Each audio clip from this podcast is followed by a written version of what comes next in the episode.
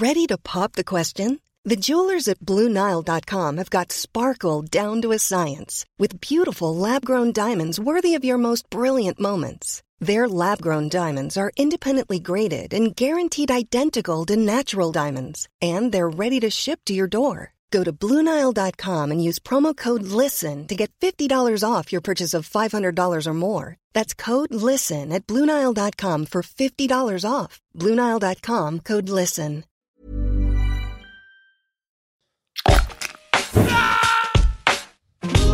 Alto Parlante, tu podcast de política. Te decimos las cosas como son.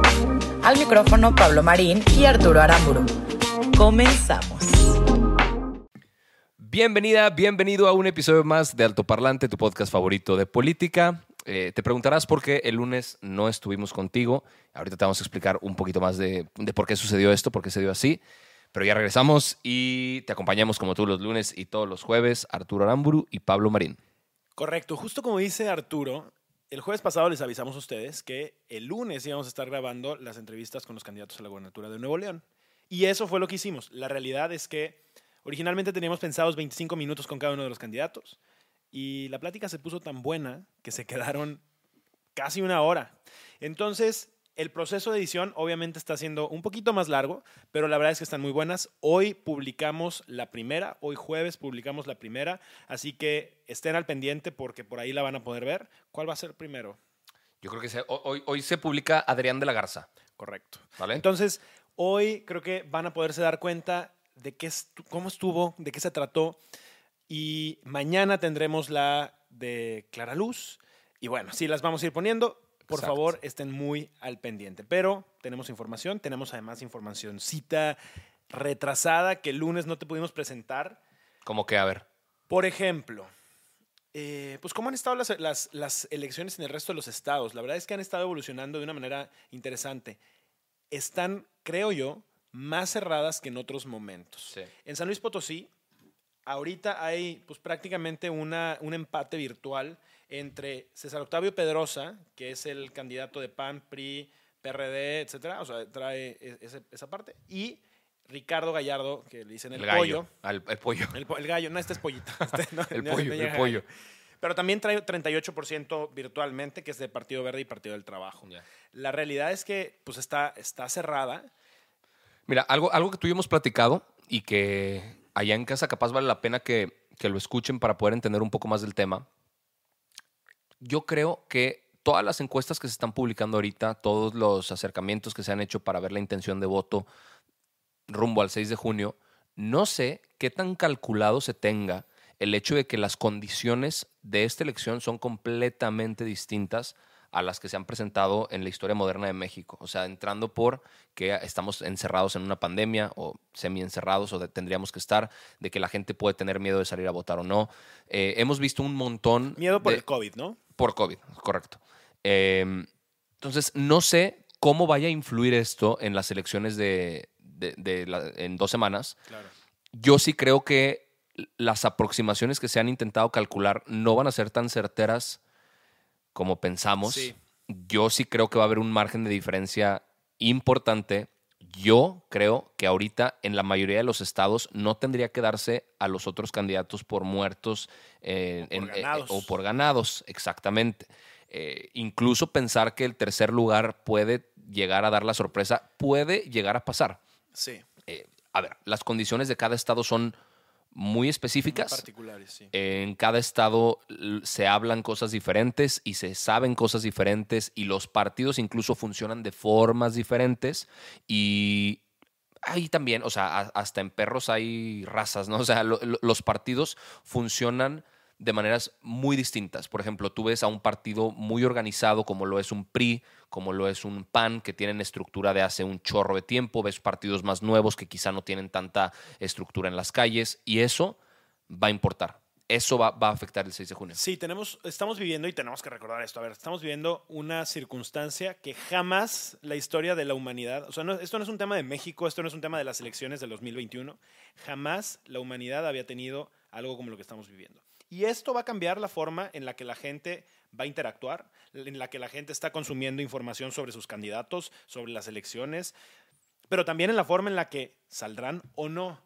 Eh, ha sido interesante porque en otros momentos decían, oye, es que los jóvenes eh, son los que normalmente no salen a votar, pero hoy en un mundo donde el COVID está muy presente, porque ahorita aunque en este momento los maestros ya se están vacunando y pareciera que está acelerándose el plan de vacunación, lo cual me parece increíblemente bueno, pues aún hay, hay, una gran cantidad de personas que, a pesar de estar vacunados, están teniendo muchísimas precauciones porque el que estés vacunado no quiere decir que pues, no te puedas contagiar. Vamos a ver cómo evoluciona esto. La realidad, y yo coincido completamente con lo que tú planteas, hoy en día no creo que podamos estar seguros de cómo se van a comportar las elecciones de acuerdo a la información que tenemos, de acuerdo a lo que se está proyectando, porque estamos ante circunstancias muy diferentes. Estamos ante un país que está pasando por cosas muy diferentes y, creo que eso va a ser interesante. Sí. Algo que nos ha faltado comentar aquí y que creo que allá en casa pueden, pueden existir todavía dudas al respecto y qué bueno que todavía tenemos dos semanas antes de la votación para, para por si quedan eh, dudas que les gustaría que se les aclaren eh, a ver, ¿qué pasa si tú no estás en tu estado o en tu ciudad el día de la elección y no puedes estar? O sea, ¿qué pasa si el 6 de junio no estás en, tu distrito donde tendrías que votar, no? Hay algo que se llama casillas especiales. O sea, son, son casillas que el INE ya tiene determinadas como para, si le queremos decir en términos generales o coloquiales, voto foráneo. O sea, para que tú puedas votar por lo que pase en tu estado desde otro lado. Ojo, esto no quiere decir que puedas votar exactamente igual que como lo harías en tu ciudad. Aplica únicamente para los diputados federales en esta ocasión. Lo cual no es cosa nada menor. acuérdense que aquí hemos estado platicando algo que... También aplica en algunos casos para diputados locales. Ok, en algunos casos, pero no, en todos los estados. Ahora, algo que nosotros hemos estado platicando es que eh, el gobierno federal, Morena, el reto que hoy tienen enfrente, además de la cantidad de gobernaturas que puedan querer ganar, municipios, etcétera, es poder controlar la Cámara de Diputados. Si ellos logran tener una mayoría eh, en la Cámara de Diputados, pues realmente el presidente tiene puerta abierta, más, aún más de lo que ya ha tenido hasta ahorita, para subir iniciativas, para aprobarlas y para hacer, pues básicamente lo que él quiera con la legislación. Y pues bueno, yo creo que en ese sentido, nuestra responsabilidad como ciudadanos, y este es el punto de vista de Pablo, es ayudar a que las cámaras, por como están diseñadas en un sistema democrático como el nuestro, tengan contrapesos. Y justamente esos contrapesos reten a la política misma a incrementar el status quo y generar una conversación muchísimo más rica y que finalmente las cosas que se voten se hagan porque se discutan, porque se mejoren y porque finalmente sean lo mejor para el país y no solamente el capricho de una persona que por mayoría lo impuso. Consideraciones especiales para estas casillas, especiales también valga la redundancia, solo va a haber mil boletas por cada casilla. Entonces, si esas se acaban, ya no puedes votar. O sea, en el resto de las casillas donde sí te tocaría votar, va a haber una boleta para ti. Exacto. Si estás votando en una casilla especial, fuera de la tuya, no, no te garantiza que vayas a encontrar una boleta disponible para ejercer tu voto. Entonces, pues llega temprano. Llega temprano. A ver, ya lo hemos hablado también, va a haber le, ahí ley seca, ¿no? Para que la gente no se ponga borracha el día de la elección. Pero ¿qué pasa en otras ocasiones? Que se ponen borrachos antes. Y terminan llegando a la una y media, dos de la tarde. Y ya no les toca. Entonces, háganlo temprano, háganlo comprometidos. No pasa nada si un domingo se levantan temprano, van a su casilla con sana distancia, les pintan el dedito y se acabó. ¿Sabes a mí que me gustaría ver? Y ojalá esto suceda. pintar el dedo. me gustaría que en redes sociales fuera una causa de orgullo publicar tu dedo manchado.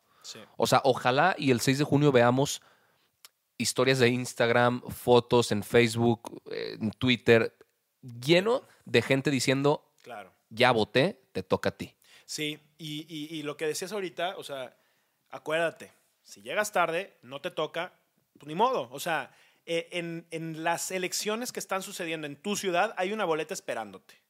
Si estás en otro lado y estás votando en una casilla especial, llegaste tarde, te vas a quedar sin la oportunidad. Sí. Planéalo muy bien. Eh, hace tres años la gente decía, es que están coartando mi libertad para decidir. A ver, las elecciones ya de por sí son muy costosas.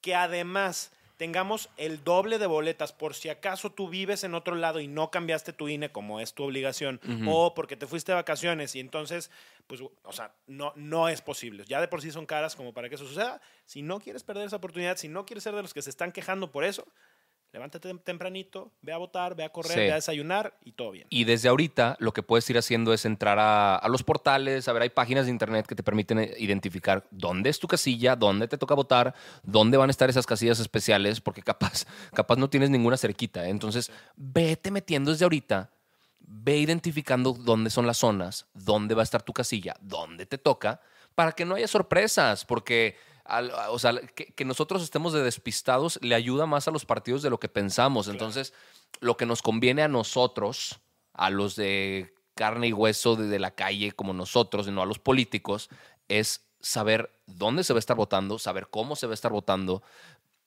Si tienes algún amigo que le tocó ser funcionario de casilla, este, pues obviamente echarle todas las porras porque no es una labor nada fácil. Sí, llevarles Y un cafecito, ese día- llévales, consiéntalos también. Ese día van a pasar un montón de cosas, ya lo hemos dicho, y el 6 de junio eh, me causa emoción, pero al mismo tiempo me causa un poquito de, de incertidumbre de saber la cantidad de cosas que van a estar pasando, la cantidad de dinero que se va a estar desembolsando para comprar votos, la cantidad, híjole, va, va a estar va a estar muy interesante y, Sí. y- y, pues nos conviene estar en las calles para que haya muchos ojos observando. Sí, acuérdense, las elecciones, y esto no es comercial del INE, esto es algo que... Me encantaría que el INE creo- patrocinara al altoparlante. increíble, estaría increíble. Pero es algo que creo y que creo que tú también... no, me- Perdón.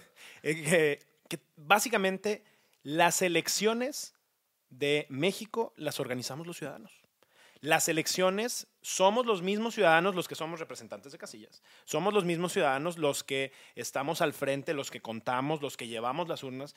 No es el gobierno, ¿eh? no te confundas. Si esto lo organizara enteramente el gobierno, no solamente sería muchísimo más caro, sino ¿tú confiarías? Yo no confiaría. Claro. Por lo tanto, como lo están organizando otros ciudadanos, tus primos, tus amigos, tus vecinos, la gente de tu colonia, no solamente hay que ir a respaldarlos, sino también hay que ir a que su labor y el tiempo que ellos le están invirtiendo valga la pena. Acerquémonos a las casillas y hagámosles ligera esa, pues, las funciones y el honor de estar en una casilla. Correcto. Y ponte trucha porque en estas próximas dos semanitas que quedan, que por cierto, a ver, nos quedan cuatro episodios antes de las elecciones, eh, van a estar pasando una cantidad de cosas eh, pues muy, muy importantes. Por ejemplo, ya, ya, ya se avanzó con el tema de cabeza de vaca, que es otra de las cosas que queremos platicar aquí el día de hoy. Francisco Cabe- García Cabeza de Vaca, que era gobernador de Tamaulipas, bueno, más bien es gobernador de Tamaulipas, pero que se le desaforó, que luego no se le desaforó, que luego ya se giró una orden de aprehensión desde la fiscalía, la fiscalía ya obtuvo la orden de aprehensión, ya lo están buscando, eh, se le congelaron las cuentas, La ¿cierto? unidad de inteligencia financiera, justo el día de ayer, dijo que le iba a congelar todas las cuentas y además emitieron una orden para evitar, ante la Secretaría de Relaciones Exteriores, Sí. evitar que saliera del país. El Si es Instituto que- Nacional de Migración. Exactamente. Si es que no salió ya. Porque, a ver, además Tamaulipas, acuérdense que está en la frontera y es muy fácil para ellos entrar y salir.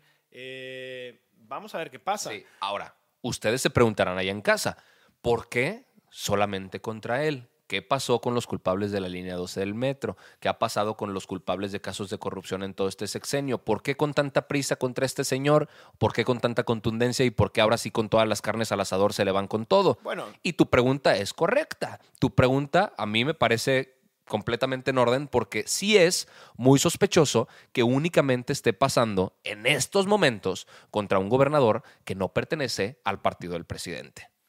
llevamos nueve meses esperando que Pío, el hermano del presidente, quien en videos muy claramente acepta, recibe y se le ve tomando dinero, sigue completamente impune. Y además, con el descaro de decir que se va a decir qué pasó, y ya sabemos que van a decir que no pasó nada y que todo está bien, después de las elecciones. O sea, cómo, aquí es donde te das cuenta cómo el poder y cómo la- en, en política no hay coincidencias. Cuando te conviene, Lo haces. aceleramos el proceso. Cuando te conviene, alentamos el proceso. No, no importa básicamente la ley, lo que importa es con quién estás y de qué lado estás.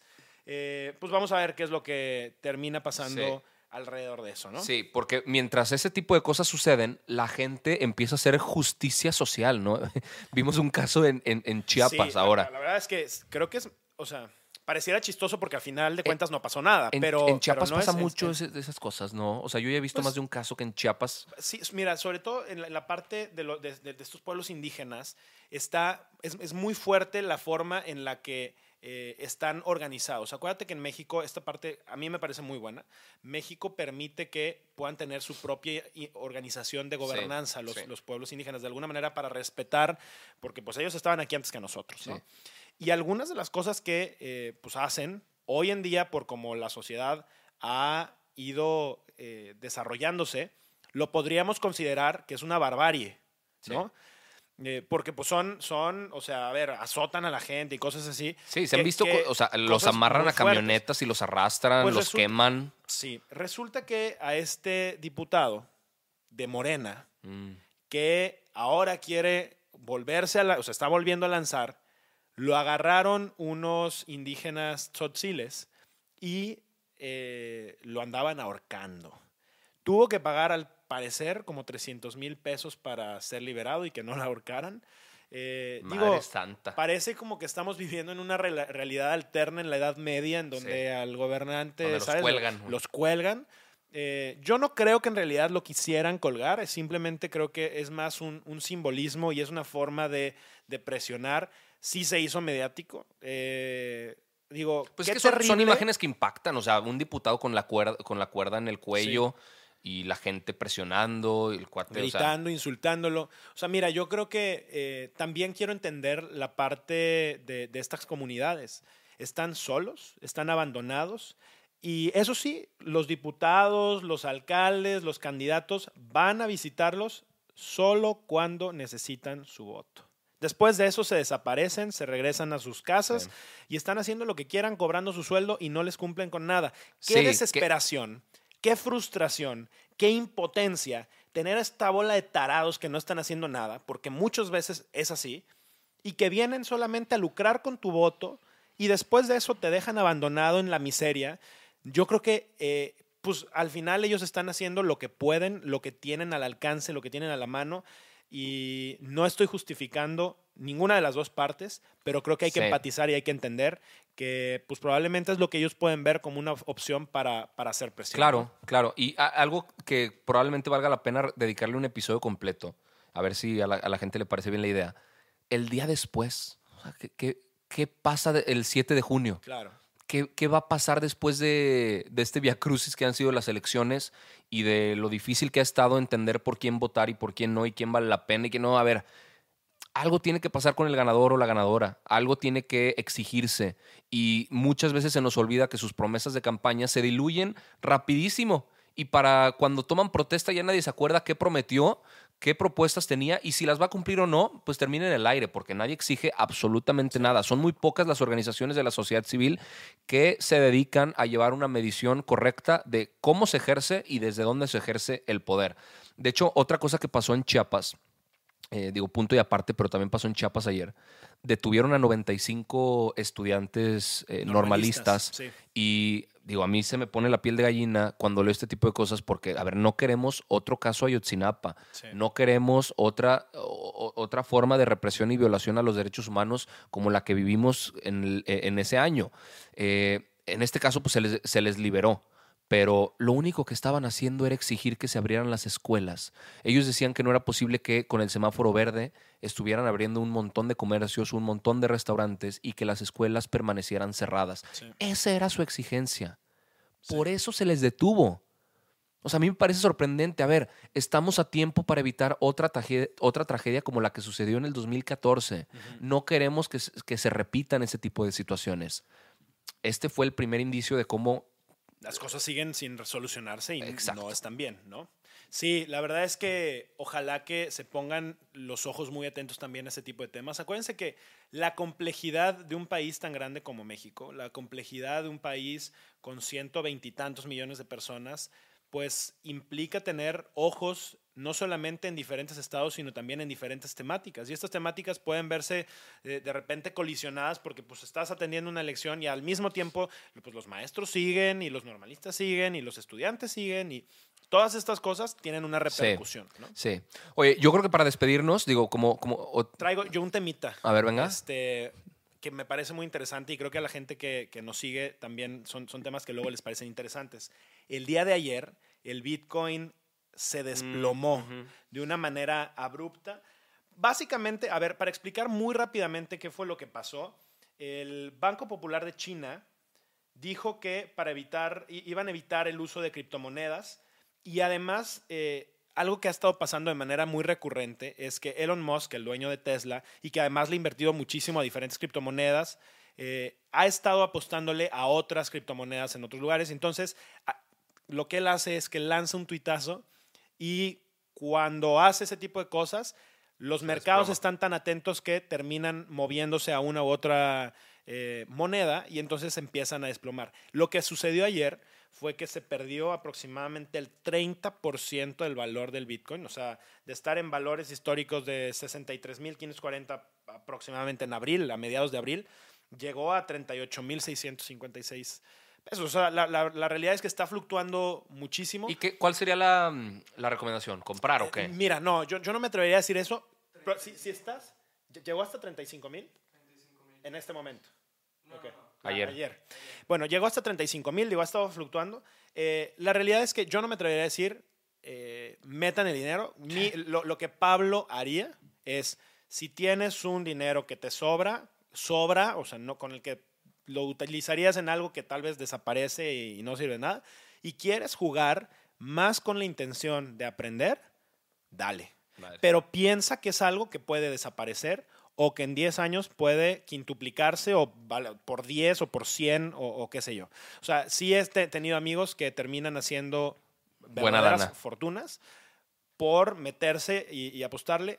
Hay de dos, hay dos tipos de inversionistas. creo. Bueno, hay muchos, pero yo lo reduciría a dos. Los que ponen el, el bit, la, la criptomoneda, la compran y se esperan a ver qué pasa en 5 o 10 años.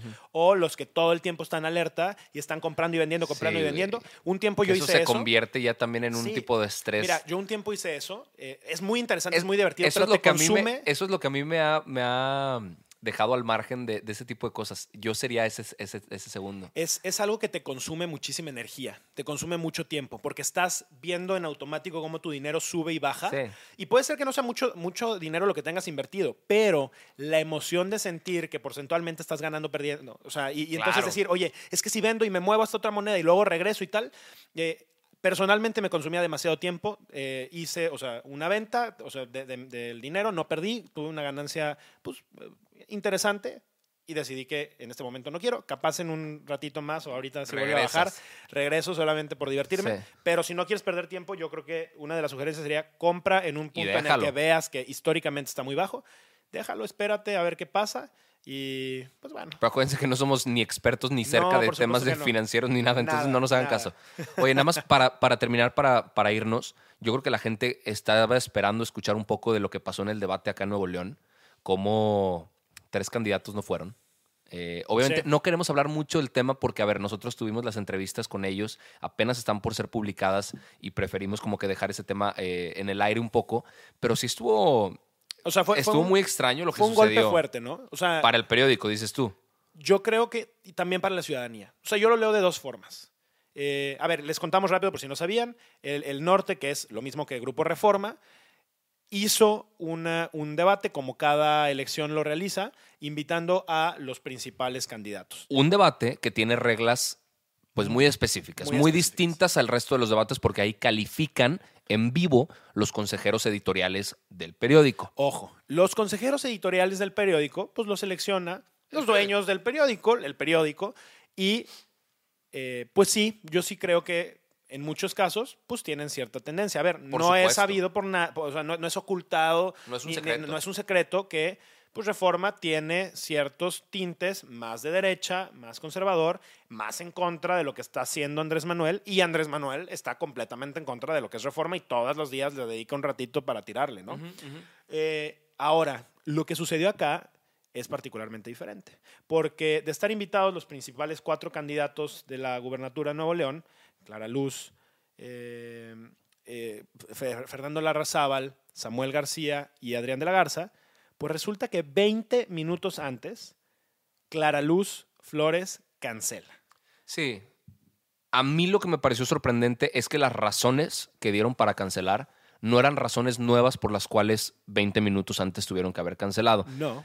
Por ejemplo, la, la razón que dio Clara Luz era que eh, la línea editorial del periódico obviamente difiere mucho con la- el, mo- el modelo de gobierno que está impulsando el partido al cual, por el cual se está postulando Clara Luz. Así, tal cual. Sí. Eso no era nuevo. O sea, 20 minutos antes, dos horas antes, o cinco días antes, o dos semanas antes, lo tendría que haber sabido. Ahora, inmediatamente después de Clara Luz, lo dijeron los candidatos Fernando Larrazábal y Adrián de la Garza. Fernando Larrazábal sí dijo que de forma anónima le llegaron las preguntas que iban a estar haciendo los consejeros editoriales y que se dio cuenta que eso no era un debate.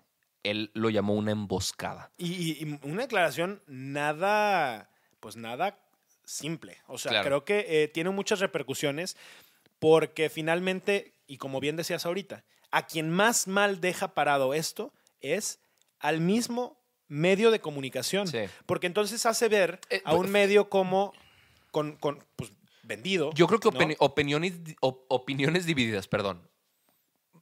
De inmediato, a la hora de cancelar, yo creo que la, la opinión pública, el ojo público, la, pues la gran noticia era, le sacaron al, Sí, le al debate miedo. y qué tristeza que quedaron mal con la ciudadanía.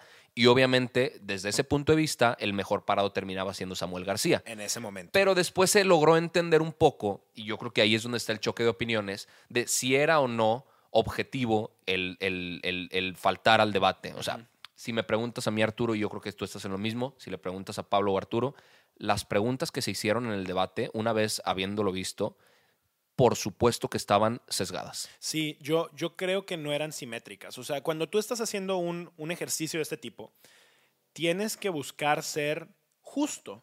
Porque estás, imagínate que estás invitando a alguien a tu casa. Estás invitando a alguien a tu casa que piensa diferente a ti. Y a uno lo vas a poner a contestar preguntas bien difíciles y al otro le vas a poner las preguntas casi casi resueltas y bien cómodas para verse muy bien. Eso no se hace. O sea, eso yo creo que habla de una pues una, una falta de profesionalismo y, y aquí, o sea, con todo y lo que creo que Reforma ha hecho durante muchísimo tiempo, creo que les falla, les hace perder mucha credibilidad, les hace perder muchas cosas. Imagínate, aquí la, la pregunta que yo voy a dejar eh, en, en la mesa, Y con eso nos retiramos. y con eso nos retiramos, es ¿qué pasaría si al candidato al que Reforma le está tirando, a- o sea, pensando que va a quedar como gobernador, Pierde. Samuel García, perdiera?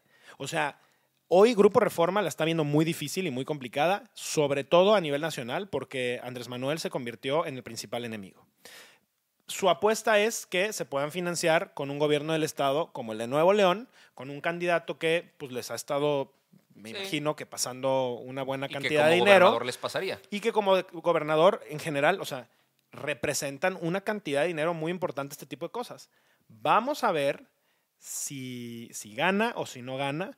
Si no gana, creo que al periódico pues va, va a representar una caída fuertísima Sí. en prácticamente todo lo que está haciendo. Lo dejamos sobre la mesa y nos que retiramos lentamente. las personas en su casa decidan. Acuérdense que hoy se publica la primera entrevista de los candidatos a la gubernatura de Nuevo León. Adrián de la Garza se puso muy interesante. Imagínense que el candidato se quiso quedar una hora con nosotros. Y sigan al pendiente porque se van a publicar las de Clara Luz Flores y la de Samuel García. Eh, Exactamente. no pudimos tener a Fernando Larrazábal, desafortunadamente declinó la invitación Sí. y pues ni modo, ni modo. O sea, Sí. ni, ni modo por él. Se Sí. la pierde. eh, la verdad es que nosotros le ofrecimos el espacio exactamente igual, en la mismas, las mismas circunstancias. Nosotros no hicimos lo mismo que hizo el otro periódico. En las mismas circunstancias que los demás candidatos. Es más, la verdad, le rogamos porque estuviera y no porque fuera más o menos que los demás candidatos, sino porque cualquier candidato hubiéramos hecho lo mismo. Tendrá su estrategia, tendrá sus decisiones, su equipo to- tomó las decisiones que quiso, pero pues tampoco nos hizo falta, tuvimos a los otros tres y la verdad es que la pasamos muy bien. Venga, eh, por favor estén al pendiente. Gracias por escuchar este episodio, gracias por compartir y nos vemos el próximo lunes con más información. Chao.